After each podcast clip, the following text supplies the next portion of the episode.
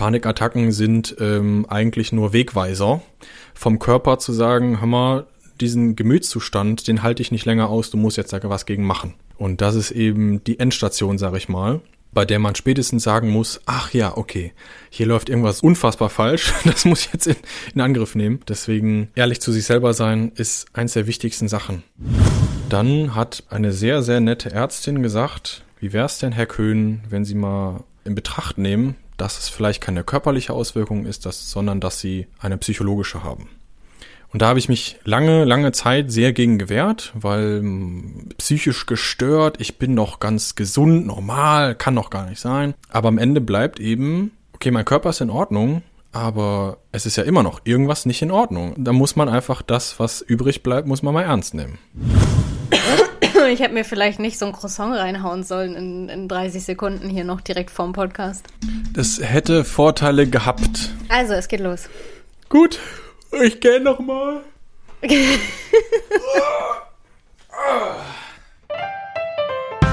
Moin, schön, dass ihr wieder mit dabei seid bei einer neuen Folge Lebensreise. Ich bin Julia Meyer und mich treibt meine Neugierde seit Jahren rund um die Welt.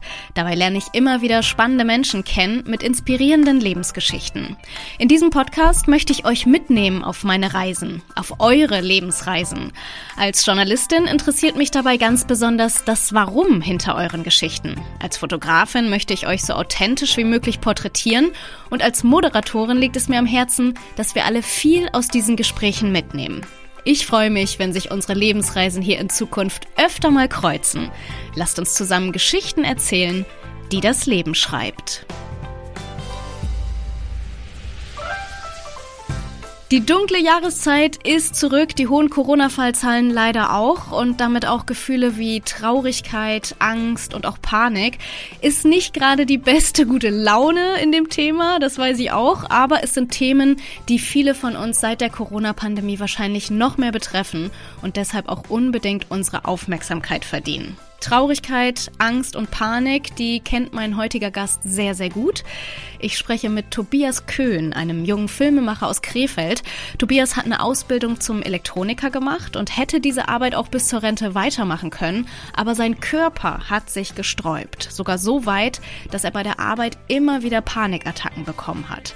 Wie sich das anfühlt, warum er so Panik hatte und was ihm dabei geholfen hat, das wird er uns gleich noch genauer erzählen. Ich finde, Tobias hat einen super spannenden Weg gewählt, um gesund zu werden. Neben einer Therapie hat er nämlich anstelle der Festanstellung seine Kündigung unterschrieben, hat sich ein Allradauto gekauft und ist damit alleine durch Afrika gefahren. Und Tobias spricht nicht nur offen über seine Geschichte, als Filmemacher erzählt er sie sogar in seinem eigenen Kinofilm. Ein Viertel der Welt heißt der, vom Träumer zum Macher.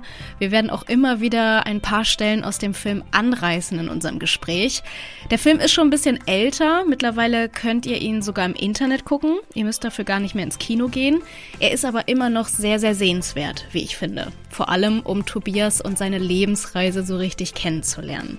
Jetzt gucken wir seine Geschichte aber nicht. Jetzt hören wir sie erstmal. Viel Spaß mit der Lebensreise von Tobias Köhn. Schön, dass du da bist. Schön, dass du dir die Zeit genommen hast. Ja, vielen Dank, dass ich da sein darf, mal, liebe Julia. Vergiss das mit der lieben Julia auf jeden Fall. Okay. Das funktioniert nicht. Weil es passt schon so nicht zusammen. Okay, du bist also, du fühlst dich auch nicht angesprochen, wenn man von dir als lieb spricht, ja? Nein, ich, äh, okay. nein. Ich habe mir am Wochenende nochmal den Film angeguckt, zum zweiten Mal mittlerweile. Oh, mh, schön. Und ich muss sagen, ähm, er berührt mich ja sowieso schon von der Thematik her. Es hat mich aber noch viel mehr berührt dieses Mal. Es sind wirklich die Tränen geflossen. Das kenne ich aber im Moment auch von mir, wenn ich so Reisefilme gucke, weil ich es irgendwie ja, es ist einfach nicht schön. Ich kann es einfach nicht gucken durch Corona und dieses, man, man kann einfach nicht reisen gerade und man kann auch keinen vernünftigen Urlaub machen oder nicht so, wie man es gerne hätte. Bin ja froh über die Freiheiten, die uns noch bleiben, aber boah, da fließen mir wirklich die Tränen, wenn ich dann so die Wildnis Afrika sehe und wie du da durchfährst. Ähm, traumhaft. Ja, ich bin auch ein bisschen wehmütig, muss ich sagen. Ich war zwar jetzt letztens auf Lesbos für eine Reportage. Ähm, das war auch schön, weil es hier einfach gruselig und duster war und da einiges an Sonne mehr, aber trotzdem sehr kalt war. Mhm. Ähm, aber das ist natürlich irgendwie beruflich und das ist natürlich was anderes, als wenn man jetzt irgendwie durch die Gegend reisen würde. Deswegen ja, kann ich absolut nachvollziehen. Ähm, aber ja, was mir, glaube ich, noch ein bisschen mehr fehlt als jetzt nur Sonne, ist, glaube ich, Nähe im Moment. Ja. Also irgendwie Reisen oder weiß ich nicht, so Sachen kann man ja immer machen, aber im Moment fehlt mir so viel Nähe, irgendwie so Geborgenheit, einfach mal berührt werden oder Umarmung oder weiß ich nicht, aber ja, kriegt ja. man leider nicht. das stimmt, aber das schaffen wir jetzt auch noch die hoffentlich nicht mehr allzu lange Zeit, die das jetzt noch ja. so andauert. Ähm, in den ersten Minuten von deinem Film, da sieht man dich als Kind. Ich fand das total schön dargestellt, ähm, gezeichnet. Mhm. Ja, da hat man dann auch schon gleich dieses Hauptthema gesehen, mit dem du zu tun hast. Ähm, Angst und Panik. Beschreib dich mal, wie warst du als Kind? Hast du das damals auch schon, warst du ein eher vorsichtiges Kind oder ja, wie warst du? Ähm, ja, vorsichtig, ja, introvertiert auf jeden Fall, also sehr zurückhaltend. Ich habe mich selten getraut, irgendwie hm, sagen wir mal, meine Meinung zu sagen oder mich in irgendeiner Form durchzusetzen. Das hatte viel einfach mit Selbstwert zu tun, das weiß ich eben jetzt, mhm. ähm, dass ich mich nicht getraut habe zu sagen, hey, das gefällt mir nicht oder das würde ich gern oder so. Ähm, irgendwann habe ich angefangen, das in meiner Jugend so ein bisschen zu überspielen und dann haben mich Leute auch so ein bisschen ähm, ja mit einem großen Ego ähm, empfunden, sag ich mal. Mhm. Was ich ganz interessant jetzt im Rückblick finde, weil ich das gar nicht, also eher das Gegenteil. Ich habe mich immer noch für sehr introvertiert und sehr zurückhaltend gehalten. Aber wenn man das eben so versucht zu überspielen, dann kann das schon mal passieren, dass man halt sehr durchsetzungsstark rüberkommt, obwohl das sich für einen selber überhaupt nicht so anfühlt. Ja. Genau, und ja. Wenn du über dich selber sagst, dass du introvertiert warst und immer gedacht ja. hast, das hast du im Film gesagt, dass du als Kind weniger wert bist als andere, dann reist du aber alleine nach Afrika und drehst einen Kinofilm, den du jedem mit Stolz zeigst. Wie zur Hölle passt das zusammen? Äh, ja, vielleicht fangen, fangen wir erstmal da an. Also ich habe einen Kinofilm gemacht, genau. Ähm, ein Viertel der Welt vom Trauma zum Macher heißt der und der geht halt zum Großteil über mein Afrika-Abenteuer und ja klar, da ist auch eben meine Angststörung, Depression, die ich durch dieses Abenteuer eben irgendwie in gewisser Weise bezwungen habe oder mhm. verstanden habe auch, äh, mit eingebaut und ja, also ich hatte eine Angststörung und Depression. Das ist ein komplexes Thema, bei jedem anders irgendwie.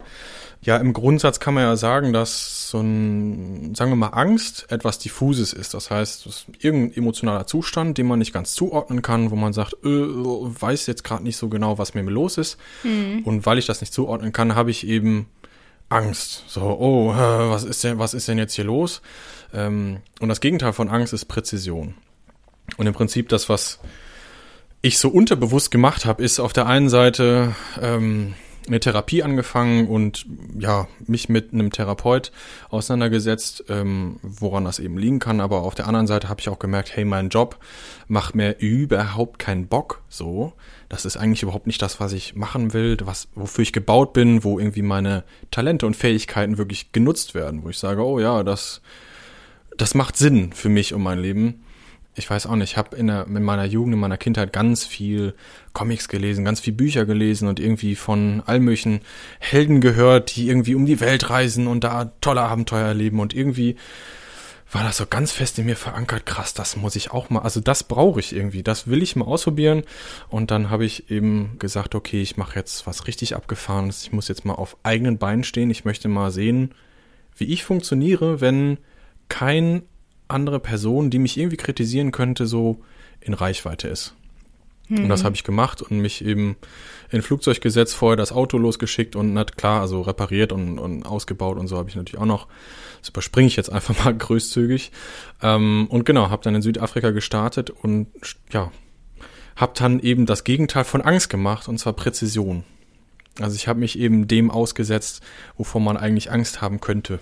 Wenn wir mal zurückgehen an den Anfang von deinem Beruf, du hast gerade gesagt, ähm, du warst da nicht ganz glücklich. Du bist gelernter Elektroniker, mhm. hast ja, ja erstmal mit dem, dem Film nicht so viel zu tun gehabt, was du dann letztendlich daraus gemacht hast. Warum kam die Panik in dem Moment? Wann hast du sie zum ersten Mal gespürt? Das war doch in Verbindung mit deiner Arbeit, wie du gerade gesagt hast. Mhm. Ich meine, der ein oder andere hat bestimmt auch mal das Gefühl gehabt in seinem Leben, oh, das ist jetzt nicht so das, was ich mir vorgestellt habe in meinem Leben. Das kommt schon mal vor. Ähm, bei mir war das aber noch ein bisschen krasser. Ähm, ich habe diese Ausbildung angefangen und habe schon auch am Anfang irgendwie gemerkt, okay, das ist irgendwie nicht so richtig das, was mir so liegt. Ne, habe ich gerade schon erwähnt, so ein bisschen. Ähm, aber ähm, was wir, glaube ich, alle kennen, ist so dieses Gefühl, so ich habe eine doofe Entscheidung gefällt oder ich habe hier ein doofes Bauchgefühl. Und dieses Bauchgefühl ist etwas, was sich bei mir zum Dauerzustand ähm, entwickelt hat und immer schlimmer geworden ist. Und ich konnte das irgendwie nicht zuordnen und vor allen Dingen so in ein, zwei ruhigen Minuten, zum Beispiel, wenn man morgens im Stau steht, dann hat man so ein richtig doofes Gefühl in der Magengegend, im, im Bauch denkt so, ja, Mann, das kann doch nicht sein, dass ich mich immer noch doof fühle. Also man merkt, dass seine Grundstimmung irgendwie so runtergeht, dass es einem nicht gut geht, dass, ähm, ja, weiß ich nicht, dass bei mir nimmt das dann auch irgendwie so die Konzentration von allem anderen weg. Also das Unterbewusstsein arbeitet dann irgendwas und möchte irgendwas verarbeiten. Äh, man kriegt so wie so einen Tunnelblick man kann ja teilweise dann auch nicht mehr richtig so seine Umwelt wahrnehmen. Mhm. Ähm, das sind jetzt natürlich schon die Endzeitstadien, weiß ich, ja, kann man so nennen. Ähm, also nicht zum Ende hin, ähm, wo ich dann auch eben Panikattacken gekriegt habe. Aber genau, das, das steigert sich immer irgendwie immer weiter und ist schwierig, das irgendwie zuzuordnen. Das ist eben dieses Diffuse, was ich gerade meinte. Ja, ich kenne das tatsächlich von mir selbst. Ich hatte auch mit Panikattacken zu tun und ich finde es total schwer, das zu beschreiben. Jeder durchlebt das ja auch anders. Jeder hat da andere Symptome und ähm, der Körper reagiert anders. Aber ich glaube, was, was alle machen, ist, ähm, dass man erstmal versucht, dagegen anzukämpfen. Dass man erstmal mhm. das möglichst schnell aus der Situation raus möchte, das Gefühl loswerden möchte. Wenn man sich damit auseinandersetzt, dann weiß man, dass das nicht die eigentlich äh, professionelle Art ist, damit umzugehen. Aber klar, so reagieren wir halt. Was hast du gemacht? Was war so deine erste Reaktion, als du diese, ja, dieses Gefühl gefühlt hast? Panik? Also bei mir war das auf der Arbeit. Und ich habe ja schon gesagt, also es hat sich immer weiter gesteigert im Auto oder weiß ich nicht immer, wenn man einen ruhigen Moment hatte. Und irgendwann auf der Arbeit habe ich weiß ich nicht, wie als hätte man zu viel Kaffee getrunken, so. Also man wird dann so, so richtig rappelig, so richtig unruhig, man fängt dann irgendwann an, so, so zu zittern, kaltschweißig zu werden, so richtig heiß, kalt, heiß, kalt, Kram. Ganz, ganz eklig, man kann das überhaupt nicht zuordnen irgendwie. Ähm, am Anfang habe ich das tatsächlich für, für, als hätte ich zu viel Kaffee getrunken, habe dann damit aufgehört, dann kam es trotzdem wieder und ich habe mich gefragt, woran, woran liegt das denn jetzt hier? Mhm hat sich dann immer weiter gesteigert und dann wurde es dann irgendwann, es ist ja auch ein Zeitraum, ne? also es ist ja nicht so, dass das jetzt irgendwie ähm, alle zwei Wochen aufgetreten ist, irgendwie, das, das ist dann vollkommen unregelmäßig und man kann das nie richtig zuordnen, was auch einfach fies daran ist. Mhm. Und äh, das ist aber irgendwann, es ist halt schlimmer geworden und dann waren es auch zwei, dreimal, wo es so richtig ähm, mich nicht nur festhalten musste irgendwie, sondern hinsetzen, hinlegen musste, weil ich einfach so am Ende war. Das hat mich so aus den Latschen ge gehauen. Ähm, ja. Und das ging einfach nicht mehr. Wo dann auch die Arbeitskollegen sagen so, was ist denn mit dir los? Bist du krank? Äh, keine Ahnung. Du bist ja so käsebleich. Siehst ja aus ja. wie ein Toter hier. Ja, das ist ja das ganz typische Vermeidungsverhalten, wie du gerade gesagt hast. Ähm, ich mhm. habe aufgehört, Kaffee zu trinken. Ähm, ich habe geguckt, woher kommt's. War bei mir genau dasselbe. Kein Kaffee, kein Koffein, kein ähm, kein Alkohol mehr. Ich bin irgendwann nicht mehr zur Arbeit gegangen. Viele vermeiden einkaufen oder eben die Situationen, die ihnen Angst machen, ne? Rausgehen, ja. dass man sich dann komplett zurückzieht. Und ich weiß von mir, ich bin halt zu jedem Facharzt dieser Welt gerannt. Du glaubst gar nicht, wie viele Fachärzte ich in den letzten zwei Jahren besucht habe. Ähm, war das bei dir genauso? Man versucht doch irgendwie diese Symptome erstmal zuzuordnen ja. und denkt, irgendwas stimmt doch da körperlich nicht. Ja, ja, ähm, genau das. Ich weiß nicht, wie viele Fachärzte, auf jeden Fall bin ich zu einigen gegangen. Und es ist wirklich erstmal denkt man ja, okay, daran muss es liegen, daran muss es liegen. Dann, also man macht ja so ein Ausschlussverfahren, ne? Man probiert Sachen, manche Sachen aus, eben so wie du mit Koffein oder ich eben auch. Und immer mehr kannst du ausschließen. Und es geht halt nicht weg. Es wird meistens eher noch schlimmer. Und dann hat bei mir eine sehr, sehr nette Ärztin gesagt, wie wäre es denn, Herr Köhn, wenn Sie mal in Betracht nehmen, dass es vielleicht keine körperliche Auswirkung ist, dass, sondern dass Sie eine psychologische haben. Und da habe ich mich lange, lange Zeit sehr gegen gewehrt, weil hm, immer noch irgendwie Stigmas im Raum stehen und ah, das will ich nicht und äh, psychisch gestört, ich bin doch nicht gestört, ich bin doch ganz gesund, normal, kann doch gar nicht sein. Mhm. Ähm, Aber am Ende bleibt eben, okay, mein Körper ist in Ordnung, aber es ist ja immer noch irgendwas nicht in Ordnung. Also wo, woran hat hier liegen, sagt man immer so gerne. Ja. Da, da muss man einfach das, was übrig bleibt, muss man mal ernst nehmen. Ja, total. Trotzdem sehr, sehr schwieriger Schritt, ähm, sich einzugestehen, dass körperlich halt alles in Ordnung ist und scheinbar psychisch nicht. Bist du damit ja. von Anfang an offen umgegangen? Konntest du damit offen umgehen? Wie hat dein Umfeld so darauf reagiert? Ähm, nee, am Anfang gar nicht. Vor allen Dingen, wenn man jetzt eine Therapie anfängt, dann ist es bei einem selber, ob man das mitteilt oder nicht, weil das geht erstmal gar keine Person an, außer dich selbst. Auswirkungstechnisch, wenn man jetzt keine Therapie anfängt, gibt es verschiedene Herangehensweisen. Es gibt welche, die ziehen sich zurück. Zu der Kategorie gehöre ich dann. Na, also ich, äh, ich mein Unterbewusstsein rappelt dann den ganzen Tag irgendwie rauf und runter und ich überlege dann ja, woran kann es denn liegen? Keine Ahnung. Und dann ziehe ich mich immer mehr zurück aus meinem Sozialumfeld, aus meinem Freundesumfeld, irgendwie aus der Arbeit auch ähm, und versuche das irgendwie zu lösen. Und bei so einem schwerwiegenden Thema ist das dann eben nicht mal eben getan mit, weiß ich, drei Tage bis zwei Wochen irgendwie rumgrübeln, sondern das äh, ist schwieriger. Manche flüchten sich in Ablenkung, also in Arbeit zum Beispiel oder in irgendwelche Hobbys oder weiß ich nicht. Ähm, aber das ist natürlich leider keine Dauerlösung.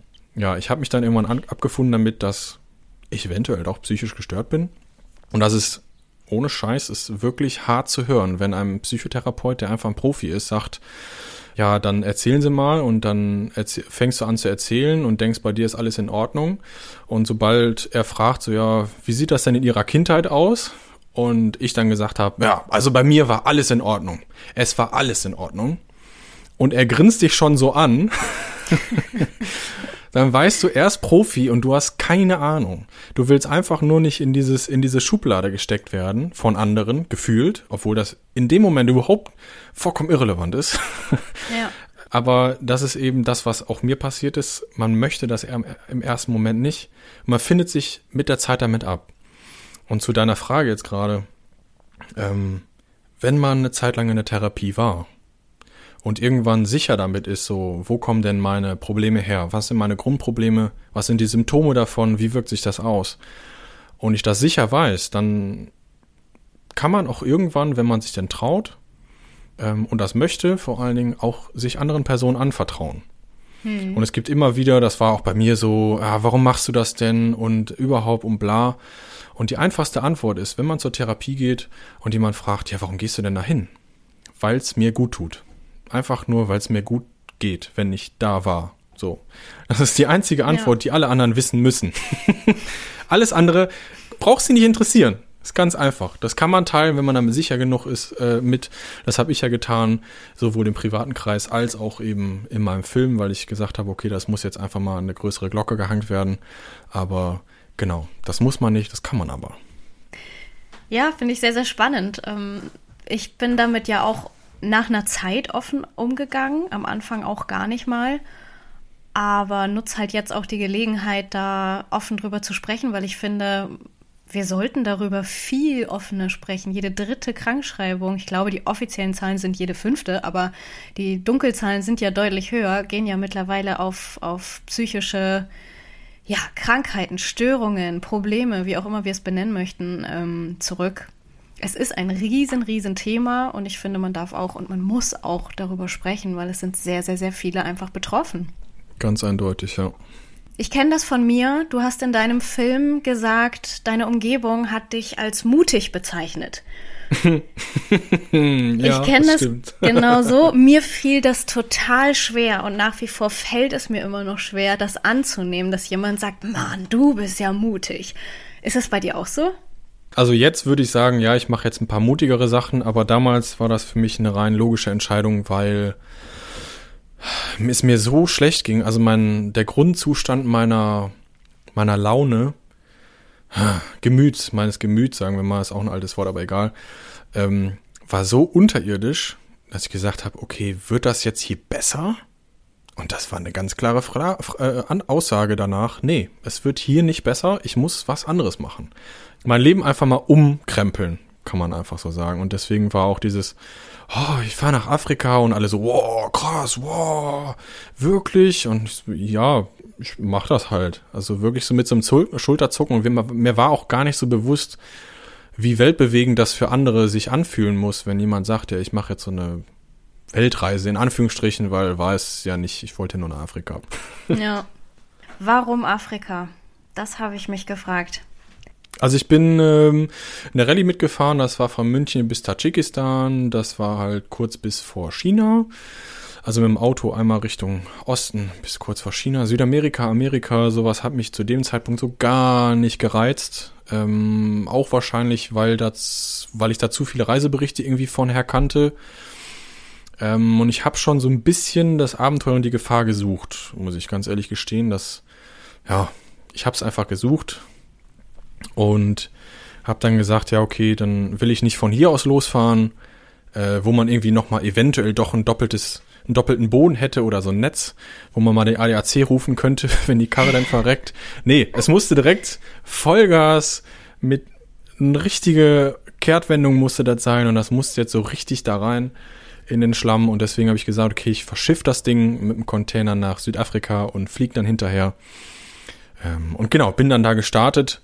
Ist natürlich auch alles irgendwie anders abgelaufen, als ich das geplant hatte, weil ich hatte dann irgendwie Plan von, weiß ich, halbes Jahr und dann bin ich schon in Ägypten und kann einmal komplett durchgefahren und ja, das wäre gegangen. Aber es war auch ziemlich geil, wenn man keine Strukturen hat, einfach erstmal nichts zu machen und den Tag zu genießen, die Umgebung zu genießen, sich mit Leuten anzufreunden, irgendwie einfach mal zu leben. So, wenn man sonst nichts anderes kannte außer Schule und halt Vollzeitjob, bei dem man auch noch irgendwie gefühlt drei Stunden durch die Gegend gefahren ist jeden Tag, dann genießt du das einfach mal, dass so nischt ist. Dreimal das Wort genießen in zehn Sekunden. Ja, voll, oder? ja, jetzt bist du schon bei dem Genussteil. Ich stelle mir das so vor, dass das aber ja erst später kommt. Also ich, ich weiß nicht, erzähl, wie du es empfunden hast. Du hast mit Angst zu tun, du hast eine diagnostizierte Angststörung, entscheidest dich aber dann dazu, den sicheren Job, dein sicheres Umfeld, alles das, was dir eigentlich die Angst nehmen sollte und Sicherheit geben sollte, zu kündigen und dann nach Afrika zu reisen. Hat dir das nicht mehr Angst gemacht? Nee. Also Sicherheit ist ja auch relativ, ne? Ich kann ja auch in meinem Job, da wo ich war, wo ich hätte bis zur Unendlichkeit arbeiten können, hätte ich ja auch irgendwann gekündigt werden können, weil wegen Wirtschafts... keine Ahnung. Klar ist die Chance kleiner, als von einem Löwen gefressen zu werden in Afrika, wobei das ist ein dummer Vergleich. Nee, das, das kommt nicht hin. Ich glaube, ich wär, wär, würde eher gekündigt werden, als vom Löwen gefressen. Aber für mich war die Verhältnismäßigkeit einfach anders. Weil die Angst sich hier noch mehr multipliziert hätte, meine Depression, meine Angststörung noch schlimmer gewesen wäre und mein Leben, mein, ach, ich weiß nicht, einfach alles von mir wäre nur noch schlimmer und böser und dunkler, grauer, vielleicht auch tödlicher irgendwann geworden. Ich weiß es nicht genau. Und deswegen war das für mich so die Entscheidung, ja, dann drehen wir jetzt einfach mal das Ruder um und machen den Kram, auf den ich richtig Bock hab. relativ, relativ einfach so. Also war es auch kein schwieriger Schritt für dich letztendlich, sondern eher befreiend dann ja. die Kündigung und. ja, Kündigungen sind immer befreiend. Also das äh, kenne ich jetzt schon von mehreren Leuten, dass Kündigungen befreiend sind. Aber natürlich auch nur, wenn man eben die finanzielle Rücklage hat und sich zurechtgelegt hat, vielleicht auch den ein oder anderen Plan geschmiedet hat, wie das denn weitergeht danach. Das ist natürlich essentiell. Das sollte man nicht ohne machen. Das kann ich nicht empfehlen. Kenne ich auch so eine oder andere Story von, deswegen sage ich das so. Genau, das sind so Pläne, die muss man sich vorher machen. Und dann macht so ein, in Anführungsstrichen, Bullshit bauen ziemlich viel Bock. Ich komme da nur drauf, weil das Aber ist ja immer ganz groß. Ähm, das kenne ich auch von mir selbst, obwohl ich die Weltreise ja auch schon gemacht habe.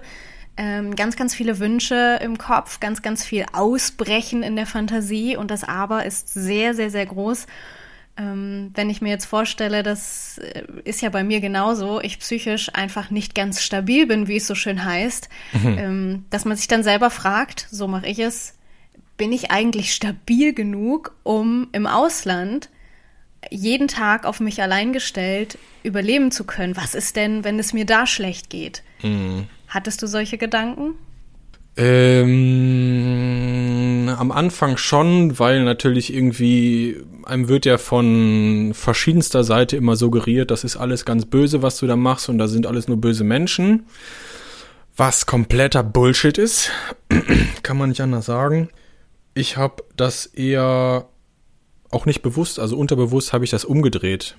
Ich habe mich da eher drauf gefreut.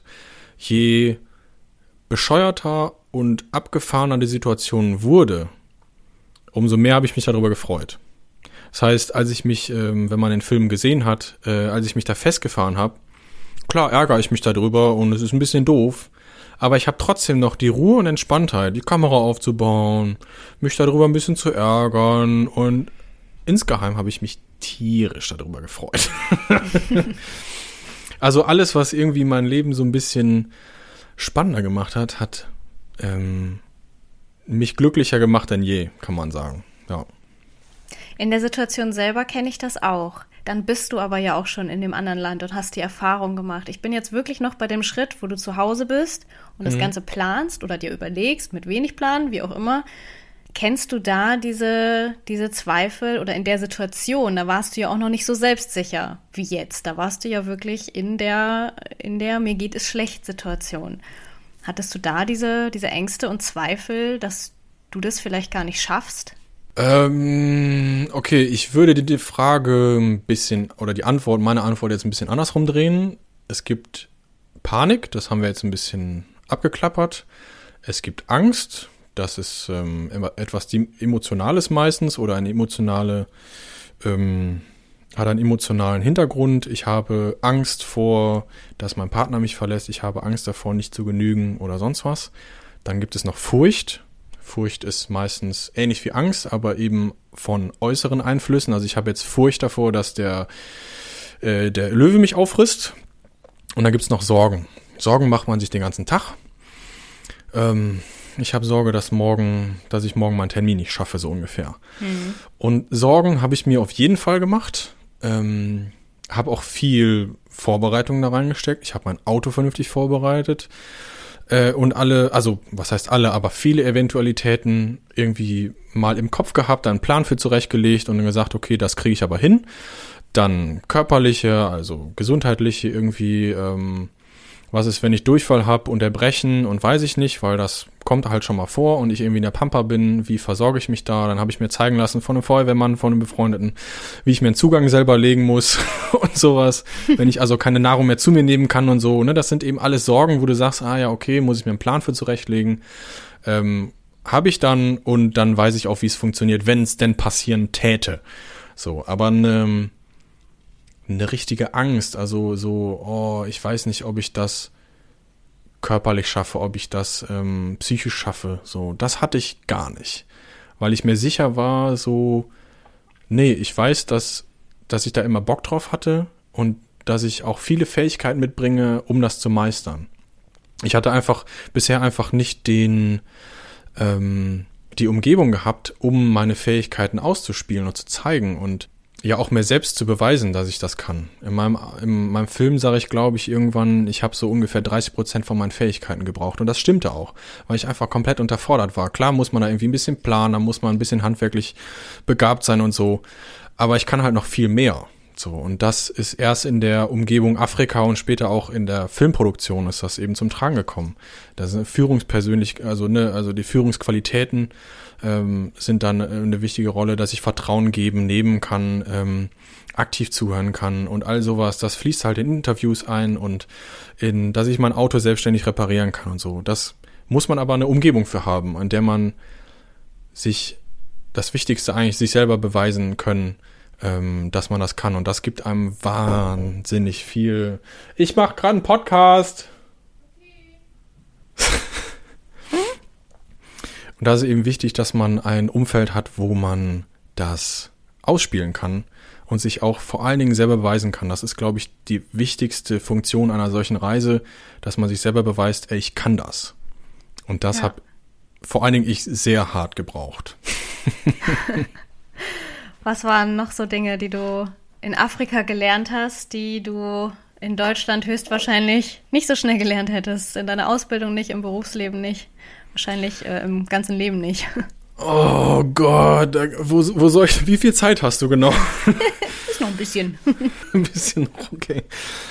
Also erstmal kriegt man von diversen Seiten, wenn man so eine Reise macht in ein Land, das keine Sau sonst richtig kennt, ähm, von allen Seiten eben gesagt, dass das ja ganz böse ist und dass die Menschen da ganz böse sind und dass da alles Mögliche passiert, kriegt dann einfach ungefragt irgendwelche bescheidenen Artikel jeglicher Art zugeschickt. Und ich kann sagen, ja, also man hat, wenn man zum Beispiel durch ein Township fährt, also dann hat man schon mal Sorgen, vielleicht auch Furcht, ähm, weil man eben verschiedene Vorurteile, die man schon mal gehört hat, nicht so ganz abstellen kann.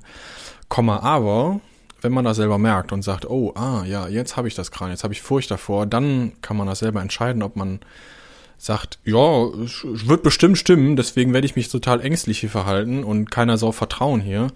Oder man setzt sich darüber hinweg und sagt, nee, ich vertraue den Menschen, ich glaube, das sind genauso tolle Menschen wie zu Hause. Und dann habe ich zumindest sehr tolle Begegnungen gehabt, weil man eben so einen Vertrauensüberschuss einfach in die Welt sprüht und das merken die Menschen und sagen, ja, das, das scheint ein netter Mensch zu sein. ja, also man hat dann wirklich tolle Begegnungen. Und dann ist das andere, dass man einfach auch Verantwortung für Sachen übernimmt.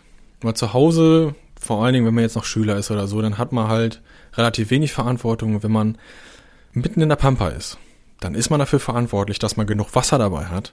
Dann ist man dafür verantwortlich, dass man da seine Karre richtig zusammenbauen kann oder dass man wenigstens Verbindungen aufbauen kann. In jeglicher Hinsicht ist man verantwortlich für die Fehler, die man selber, selber macht. Ja.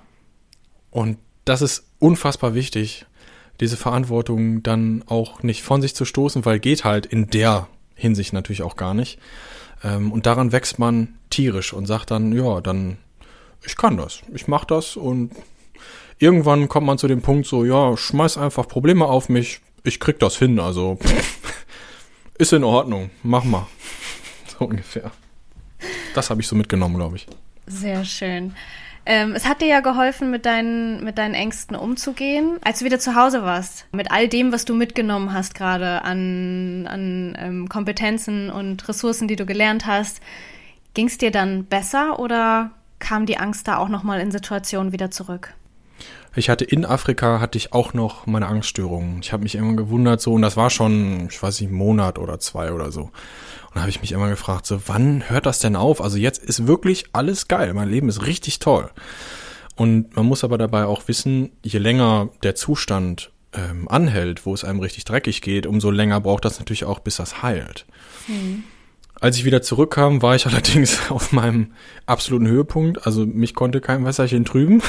Es war so richtig, richtig, richtig geil. Die Welt war voll in Ordnung.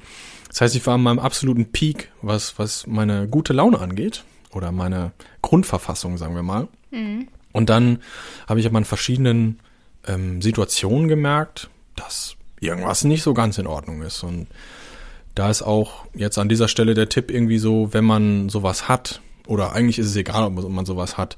Man kann andere Leute belügen, wenn man das möchte oder das irgendwie braucht, aber man sollte sich nicht selber belügen.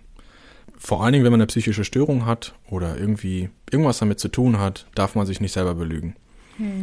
Und das hat auch ganz viel mit Empathie, Achtsamkeit und sonstigen interessanten Themen zu tun. Und ähm, da muss man ganz viel in sich reinhören und sagen, wo kommt das denn jetzt her, dass man das auch ähm, ähnlich wie wir vorhin schon angesprochen haben, dass man äh, die Sachen direkt bei der Wurzel packt und guckt, wo kommt das denn her. Ich habe gemerkt, okay, hier stimmt irgendwas nicht. Und in meinem Film drösel ich das ja auch auf. Ich hatte tatsächlich, als ich zu meinem Vater gefahren bin und mit ihm über Afrika gesprochen habe, habe ich gemerkt, irgendwie fühle ich mich da gar nicht wertgeschätzt. Also ich fühle irgendwie, als hätte, als würde er an mir vorbeireden und finde das zwar toll, was ich gemacht habe, aber er hat trotzdem immer noch, so egal was, irgendwie Kritik. Hm. Und damit bin ich so gar nicht zurechtgekommen und habe das auch gemerkt und das hat auch Wochen gedauert, bis ich so das überhaupt gecheckt habe, aus welcher Richtung das kam. Habe das auch eben ausgetestet und immer, wenn ich bei meinem Vater war, war es eben so. Und dann, ja, habe ich das ein bisschen aufgearbeitet, auch mit meinem Therapeuten wieder. Und dann bin ich irgendwann, ja, bei ihm gewesen Ich vergleiche das immer so gerne mit Filmen. Irgendwie in Film ist das immer so, wow, da kommt dann krasse Musik und jetzt weiß man, jetzt kommt dieser Moment und es ist dieser eine Tag und bam und dann sagt sie ihm und dann wird das Leben so viel geiler und Happy End und yeah. Und im echten Leben ist es nicht so. Im echten Leben sitzt du da, haderst mit dir, laberst über irgendeinen Dünnschiss, der vollkommen am Thema vorbei ist und bist so unter Strom und du weißt, du musst das jetzt sagen, du musst das jetzt sagen, sonst wirst du es nie sagen. Und dann musst du dir irgendwann das Herz nehmen und sagen, Papa, du, ähm, ich glaube, ich äh, habe ein Wertschätzungsproblem. Oder wir beide haben, also ich, ich fühle mich einfach nicht ernst genommen bei dir. Ist egal, was ich, was ich sage. Ich fühle einfach, als würdest du mich nicht ernst nehmen und als hättest du nur Kritik für mich über und nicht irgendwie mal ein positives Wort. Das ähm, hat einiges bewirkt, kann ich sagen. Und ich weiß, dass das nicht immer super läuft, solche Gespräche, und dass das auch teilweise auch ewig dauert. Es hat viel mit Selbstreflexion auch der entsprechenden Person zu tun, aber es ist immer wichtig, dass man es zumindest versucht und der Person oder auch mehreren, je nachdem, sagt, hey du, ich fühle mich so und so und das belastet mich unfassbar. Ich, krieg, ich kann das nicht aushalten. Entschuldigung, also geht nicht. Hm. Da sind wir dann ja schon bei den wertvollen Tipps, die du aus deinen Erfahrungen uns mitgeben kannst. Ähm, sich seinen eigenen, ich höre daraus, sich seinen eigenen Gefühlen bewusst werden, hinterfragen und dann aber auch kommunizieren. Weil ja. was, ich liebe diesen Satz so, ich kann immer nur bis zur Stirn gucken bei dir. Ne? Alles, was dahinter ist, musst du mitteilen. Das finde ich immer ganz schön, wenn man sich das mal so deutlich macht mit allen Menschen, auch äh, den Partner oder den Personen, die einem am nächsten stehen, ähm, können halt leider nur bis zur Stirn gucken. Den Rest muss ich selber leisten. Mhm. Was hast du noch für Tipps? Was, ist, was hat dir konkret geholfen, mit Ängsten umzugehen? Was hilft dir heute noch? Ja, auf jeden Fall Therapie. Also so eine Gesprächstherapie gibt verschiedene Formen. Äh, hat mir tierisch geholfen. Kann ich nur jedem empfehlen, klar. Das ist auch kein Spaziergang, das muss einem klar sein. Also wenn, wenn man sich in dieser Situation befindet, dann ist das Leben sowieso gerade nicht so richtig geil. Und ich kann sagen, die Therapie ist in jeglicher Form auch überhaupt nicht lustig. Es ist schmerzvoll, es tut weh, es macht dir schlaflose Nächte. Ähm, aber es ist wichtig, dass du diese Themen, die dich offensichtlich ja bedrücken, auch aufarbeitest. Weil sonst wird sich diese ganzen Knäule, die du mit dir rumträgst, diese ganzen Steine, die du mit dir rumträgst, werden sich nur multiplizieren. Panikattacken sind ähm, eigentlich nur Wegweiser vom Körper zu sagen, hör mal, diesen Gemütszustand, den halte ich nicht länger aus, du musst jetzt da was gegen machen. Und das ist eben die Endstation, sag ich mal, bei der man spätestens sagen muss, ach ja, okay, hier läuft irgendwas so unfassbar falsch, das muss ich jetzt in, in Angriff nehmen. Und genau, deswegen den Tipp, den ich auch schon gerade gegeben habe, ehrlich zu sich selber sein, ist eins der wichtigsten Sachen. Man kann auch gerne andere Leute anlügen, wenn man das möchte, aber man muss zu sich selbst ehrlich sein und achtsam sein, auch mal sich zurückzunehmen, ähm, sich zu fragen, wo kommen denn jetzt diese Gefühle her? Was fühle ich denn eigentlich? Ähm, mir hat da auch so ein bisschen Meditation geholfen. Ich bin da sehr sporadisch unterwegs, aber selbst, also wenn es mir Käse geht, dann hilft es mir und man vor allen Dingen gestresst ist, weil es kommt immer alles zusammen. Irgendwie beruflich ist man im Stress, äh, da kommen noch irgendwie zwei Familiensachen in Stress und dann kommt noch irgendwie noch was anderes, was man selber schon ewig mit sich rumträgt. Dann kann man sagen, hey, ich muss mich mal eben zurückziehen. Es tut mir leid, ich mhm. muss mich zurückziehen. Ich meditiere jetzt erstmal oder fahre ein Wochenende irgendwo in den Wald, auch wenn das mega stressig ist. Habe ich auch während des Films gemacht. Danach war ich wieder zu gebrauchen und dann konnten wir ganz normal super weiterarbeiten, aber man braucht doch zwischendurch einfach Me-Time. So doof das klingt. Ja, halt abgelatschter Begriff, genau wie Achtsamkeit, aber halt sehr, sehr, sehr wichtig einfach. Ja.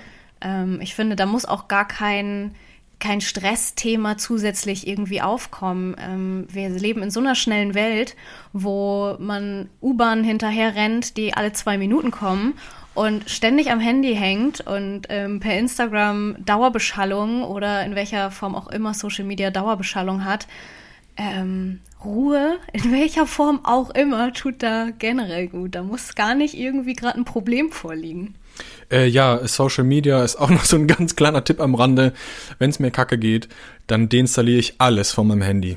Instagram, Facebook, alles was geht, wird runtergeschmissen, einfach nur damit man Ruhe hat. ja, wer mich kennt und mir folgt, weiß, dass es bei mir des Öfteren auch passiert. Ja. dass es bei mir mehrere Fastenzeiträume im Jahr gibt. Ähm, wenn mir das zu viel wird, dann ziehe ich mich auch als allererstes da zurück, weil es leichter und besser ist, sich da zurückzuziehen, als in, in der realen Welt ja. sich zurückzuziehen vor Verabredungen. Gut, jetzt haben wir sie während Corona alle nicht so intensiv, aber ich habe dazu geneigt, ähm, mich in meinem Privatleben extrem zurückzuziehen, aber ständig online rumzuhängen. Was Ablenkung. so schwierig ist. Uh. Ablenkung, wegrennen, weil wir uns ja ständig vergleichen und es ist so, so schwer für mich und vielleicht auch für andere zu sehen, ach Gott, der andere, der ist total happy in seinem Job, der geht nebenbei noch joggen, der hat ultra coole Familie, da läuft alles gut und ich hänge hier rum. Es hat mich so runtergezogen und ich merke, das tut's nach wie vor. Also da muss ich mich regelmäßig selber schützen. Ja, und was mir auch mal irgendwann geholfen hat, irgendwo hat mal einer gesagt, du musst nicht Finn Kliman sein. Weil wir leben in dieser Leistungsgesellschaft, hm, ja, stimmt schon. Und es gibt manche krasse Typen, die einfach komplett eskalieren und den ganzen Tag irgendwelche krassen Dinger raushauen, aber bin ich nicht, bist du nicht, ist der Zuhörer nicht oder die Zuhörerin nicht, muss man nicht. ja, und den Namen kann man individuell ersetzen für diverse Menschen, die halt Social Media ihr Geld auch größtenteils mitverdienen und sich natürlich da auch präsentieren ja. in ihren besten Lebenssituationen. Ich habe mal gehört oder gelesen, wir vergleichen immer unser schlechtestes Ich mit dem besten Ich von einem anderen. Ja. Und da kann man nur verlieren. Wenn ich mich jetzt vergleichen würde in einer stabilen Situation mit Finn Kliman, wenn er mal richtig down ist, dann wäre das auch in Ordnung. Aber mache ich ja nicht.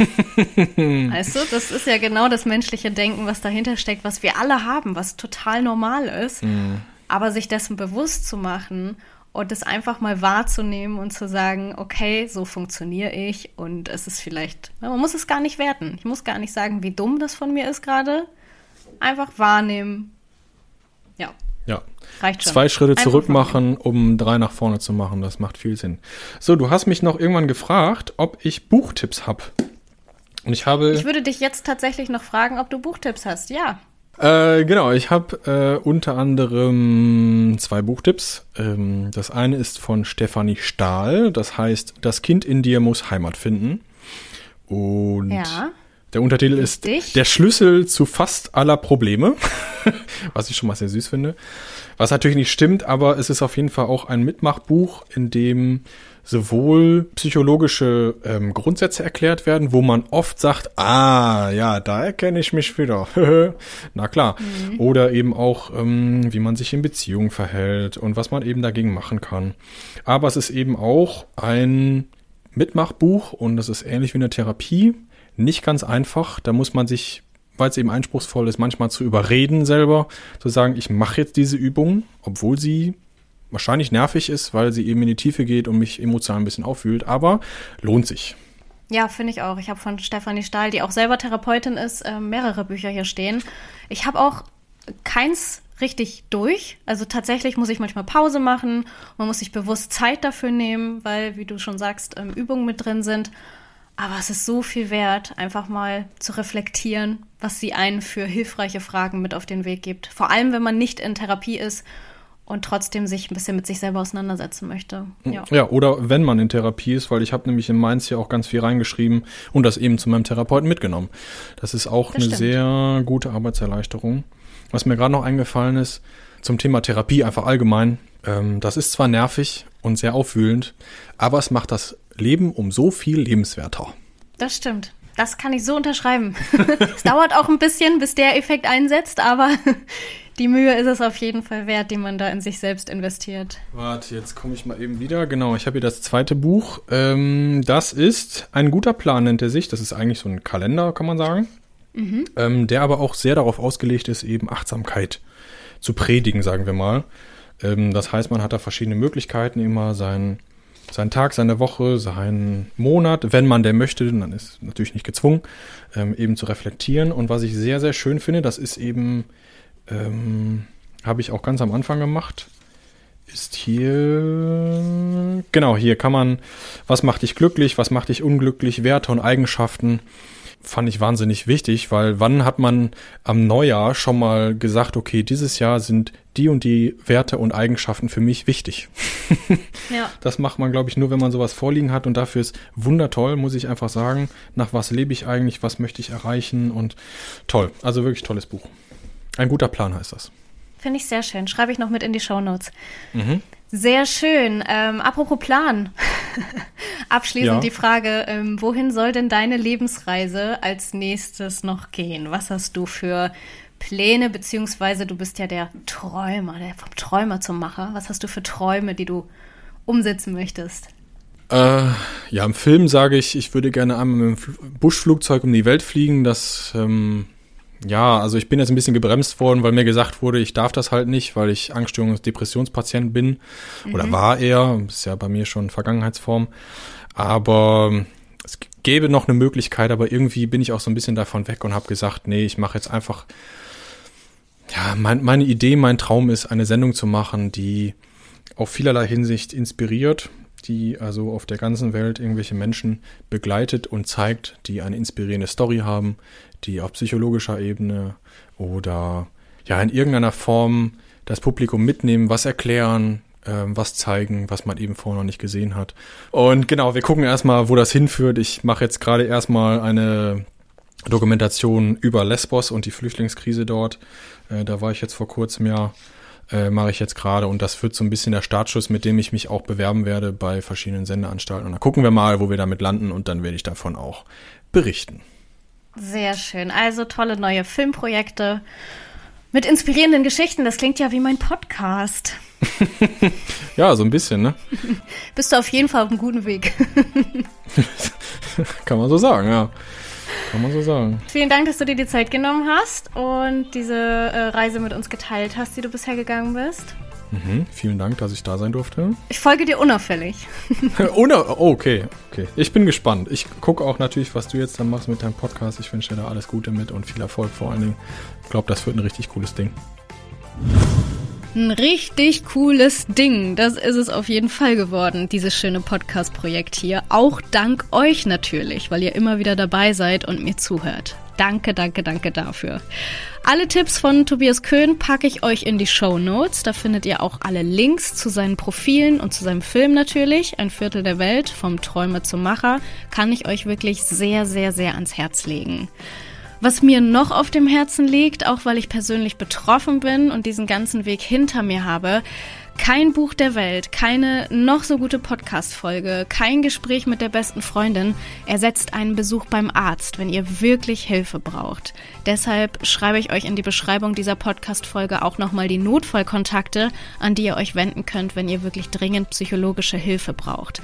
Ansonsten, wenn ihr ein bisschen Zeit habt und es nicht ganz so eilig ist, geht der normale Weg über euren Hausarzt. Der wird euch da auch weiter vermitteln.